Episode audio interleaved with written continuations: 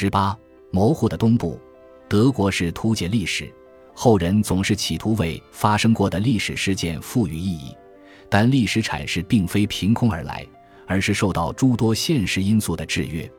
发生在一九九零年的国家统一，无疑是德国历史上最重要的事件之一。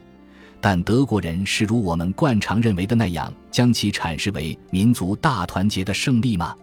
当然不是。由于其独特的历史，德国人对国家、民族等词语保持着警惕，并尽量避免使用。这是一种混合的心态，既表示对历史的反省，也避免其他欧洲国家重新对德国报以戒备之心。经过多年冷战的准备。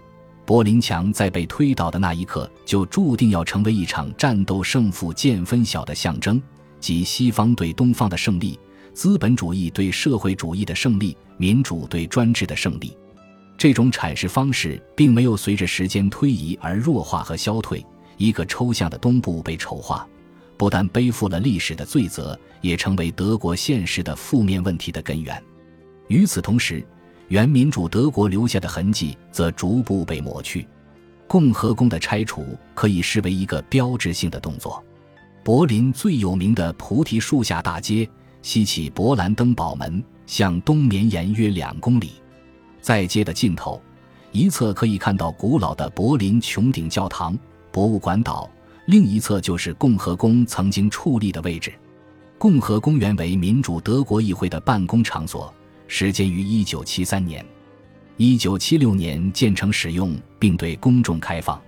共和宫是一个巨型的火柴盒式建筑，外观为古铜色的玻璃墙。由于处于街道的转弯处，共和宫实际上截断了菩提树下大街自西向东的视线，被认为是民主德国政府在冷战期间的有意之举。共和宫是一个短命的建筑，实际上只使用了十五年。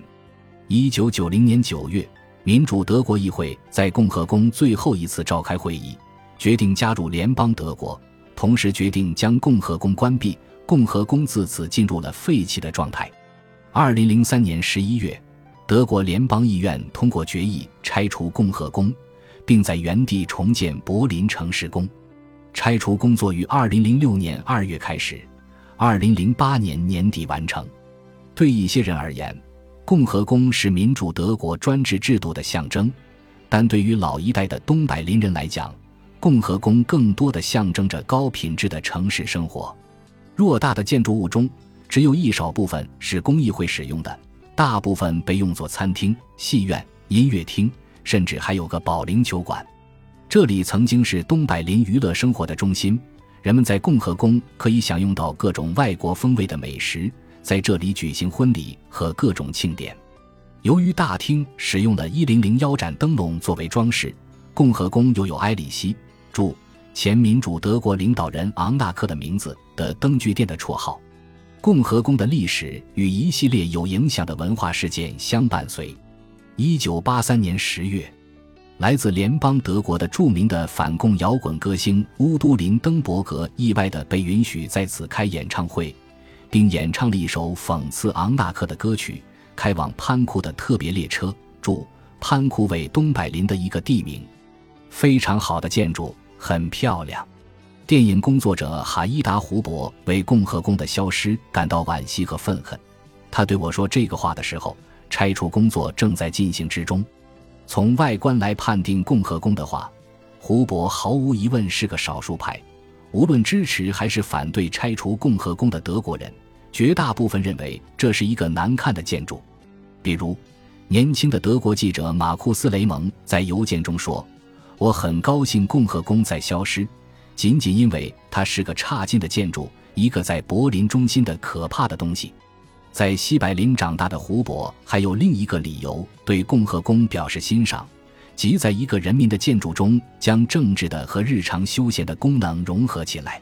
在议会大厦中吃一顿晚餐这等事，今天在任何国家都是鲜见的。根据德国政府的计划，共和宫消失后，曾经坐落在这块地方上的一个建筑——城市宫，将重新被兴建起来。始建于一四百四十三年的城市宫 （Berliner Stadtschloss） 原为普鲁士国王的冬季行宫。帝国体制在一战后被推翻后，城市宫被改造为博物馆。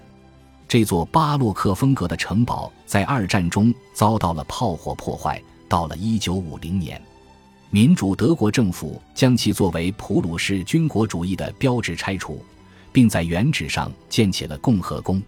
民主德国政府的这一行为曾广受批评，被称为文化上的弑父。德国官方的解释是，重建城市宫是为了与附近的柏林穹顶教堂等建筑更好的协调，体现德国的传统建筑特色。但问题在于，现在的人只知道城市宫的外观，而不了解其内部的结构，所以即便重建，也只能做到在外观上的相似。所以有评论说，城市宫的重建更适合在迪士尼乐园进行，而不是德国首都的中心。如何重建？重建的巨大费用如何解决？在共和宫被拆除了几年之后，这些基本的问题还都没有明确的回答。更重要的问题也许是：如果说民主德国拆除城市宫是对历史的破坏，是一种弑父行为，那么现在的德国政府是不是也在干同样的事情？拆除共和宫是德国联邦议会做出的决定，既然上升到国家的政治决定，就不可能师出无名。当年关闭共和宫和后来的拆除，理由都是同一个，在建筑材料中发现了石棉。石棉是二十世纪七八十年代在德国广泛使用的建筑材料。在发现石棉对人体健康有害后，所有使用了石棉的公共建筑都进行了清除的工作，共和宫也不例外。到二零零三年德国联邦议会决议拆毁时，共和宫的内部早就被掏空。只剩下了一个空架子，但并非所有的使用了石棉的公共建筑都遭到了拆除的命运，这是个谣言，我不会相信。德国建筑师菲利普·奥斯瓦尔特斩钉截铁地对我说：“其实多数人都认为石棉是拆除共和宫的一个借口，但这并不影响他们或支持或反对这个决定。”奥斯瓦尔特生在联邦德国，他坚决反对拆除共和宫。并组织了一个反对运动，企图阻止决定的通过。他认为，人们觉得共和宫难看，主要归咎于多年来的人为忽略。但对于共和宫这样一个历史建筑而言，难看与否不应该成为问题的关键。也有很多人认为柏林穹顶教堂难看，但这不能作为拆毁的理由。奥斯瓦尔特认为，共和宫是一个有趣的建筑，代表了那个时代的建筑语言。也代表了二十世纪的德国历史，是德国分裂的标志。从一个建筑师的角度，他认为应该对这个建筑进行重新设计，使它与菩提树下大街上的其他建筑更好的融合。而这个决定应当交给建筑师来做。在这一点上，洪堡大学的哈特马特霍斯曼教授持大致相同的观点。他认为共和宫在审美上是丑陋的，柏林的中心也是德国的中心。应具有某种标志性功能，共和宫显然无法承担这种功能。但粗暴的拆除共和宫是不对的，理想的选择是把它变成一个混合式的建筑物，重建城市宫的外形，同时容纳共和宫作为其一部分。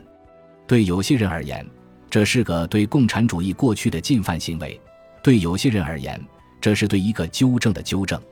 霍斯曼教授认为。建筑的含义随着时代的变化而变化。关于共和宫的争论被过度政治化了。如果不政治化，那么如何解释这些已经发生的和将要发生的变迁？奥斯瓦尔特就是一个很政治化的看待这个问题的人。他将共和宫的消失称为标志性的谋杀。在这场谋杀中，建筑被等同于意识形态，城市宫等于普鲁士，普鲁士等于军国主义，干掉它。共和宫等于民主德国专制，干掉它。推动拆除共和宫的这一代德国政治家，出生于二十世纪五六十年代。由于经历了柏林墙的建造，所以大都痛恨民主德国。东部的政治家对此的推动更起劲。所以，这并不是西部消灭东部那么简单，这是一代人的问题，而不是东西部的问题。柏林在二十世纪的经历。其多样性和戏剧化恐怕没有其他城市可以相比。从外观上看，这是一个凌乱的、缺乏统一感的城市，因为每个时代都在这里留下了他的足迹。如今，在柏林同样可以找到纳粹时代的建筑，而且德国外交部和财政部的办公大楼就在其中。这个问题被奥斯瓦尔特提出，作为反对拆除共和宫的一个论据。你们怎么可以一边拆毁所谓的独裁时代的建筑，同时政府机构却在纳粹建筑里办公？这两个现象不该同时出现。同为纳粹时代标志的建筑的，还有奥林匹克体育场，及柏林赫塔队的主场，同时也是2006德国世界杯决赛的举办地。这座体育场是希特勒为了举办1936年的奥运会兴建的。在体育场后面，希特勒还开辟了一大片场地，作为纳粹举行规模浩大的阅兵和群众集会的地点。全世界数十亿人通过电视直播看到的奥林匹克体育场，虽经多次修缮，功能已经与当年不可同日而语，但外观上却几乎完全保持了原貌。体育场前面有两个高耸的石柱，分别名为勃兰登堡塔和普鲁士塔。对比今昔的照片，除了普鲁士塔上的纳粹标志不见了，不见其他差别。二战后，该体育场长期作为英国占领军的司令部。占领期结束后，也曾因为纳粹色彩经历了存废的争论，但最终得以保留。但最具代表性的纳粹建筑已经倒塌了。在距离柏林的新中心波茨坦广场不远处，有一大片废墟，为原纳粹党部和盖世太保等特务组织的所在地。这个地方计划修建一个纳粹时代的展览馆，但由于资金问题，至今只有一个简陋的露天展览。仿佛是一个对照，作为二十世纪德国的两个时代标志的建筑，难逃被拆除的命运，而人们却能够同其他的建筑物建立起一种新的关系，如柏林电视塔，这个民主德国政府搞的形象工程，如今已经被当作柏林的地标接受了。以局外人的眼光看，共和宫的存废之争无疑混杂着德国人意识中的东与西的较量。可是，这种紧张关系在现实中已经不再存在。我曾要求德国同行马库斯·雷蒙讲几个关于民主德国人的段子来听听。这位生在联邦德国的帅气小伙儿抓着头发，认真的想了老半天，终于想到一个他小时候看过的讽刺漫画：一个从衣着打扮上看，显然是来自东部的妇女，举着一根黄瓜说：“这是我的第一根香蕉。”此外，他就再也想不起来了。也就是说，对民主德国人的嘲讽在德国文化中是显见的。德国统一之初，大学里开始同时有来自东部和西部的学生，那时从外在就可以判断出其来历。现在这已经不可能了。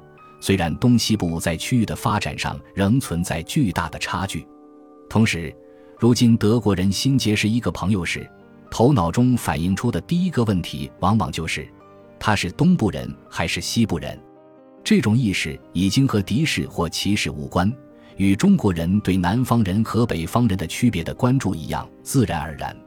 在人与人之间和平共处的同时，德国的语境中却存在一个所谓的东部概念，不仅作为一个被消费的对象，同时也作为恶的归因地，给人的感觉是，这个国家所有的坏事都发生在东部，所有的罪恶都来自东部。也许是因为统一后的发展不尽如人意，自由竞争带来的失业让有些人开始怀念民主德国，一种淡淡的怀乡正在蔓延。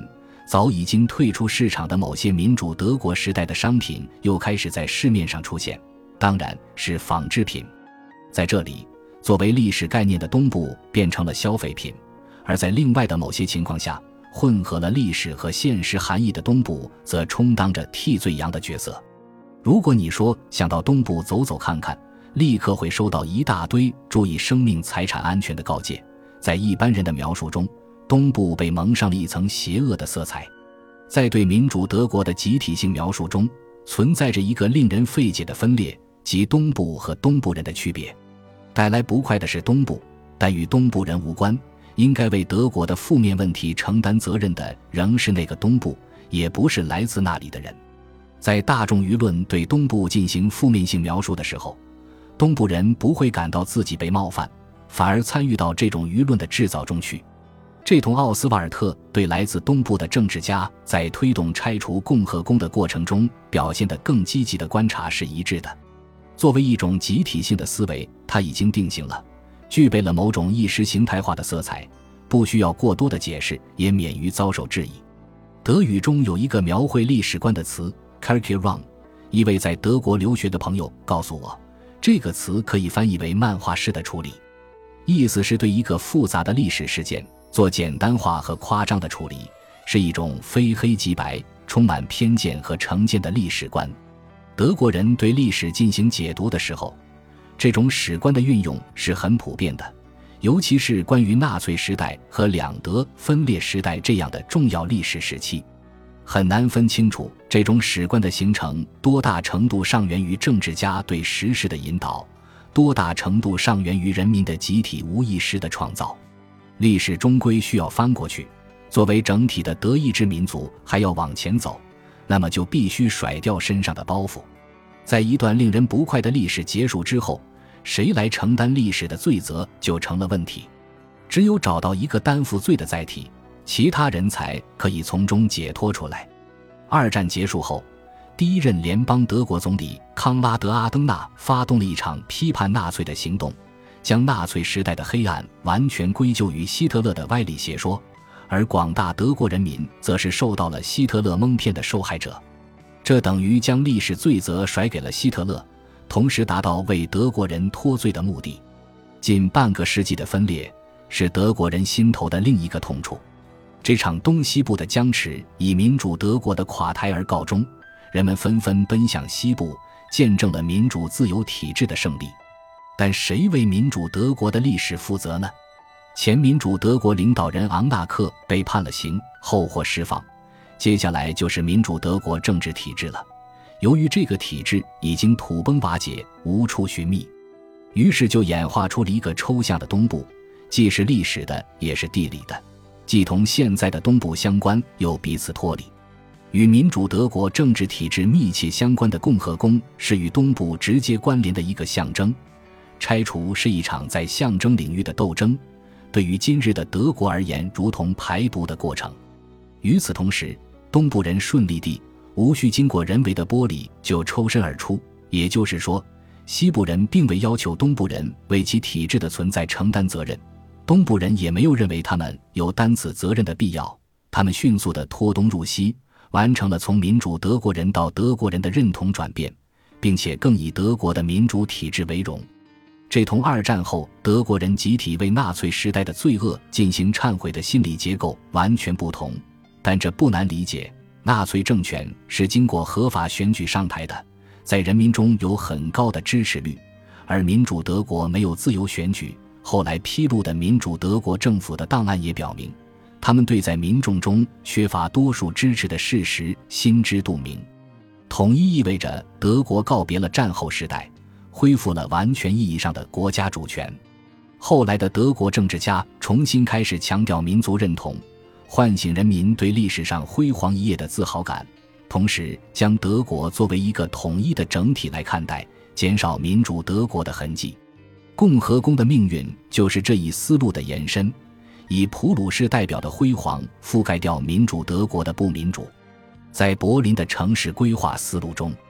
包括逐步恢复东柏林在统一前被改变的城市面貌，古欧洲式的小巷会替代民主德国政府修建的那些宽阔的大马路。柏林的目标是回归到一个传统的欧洲城市。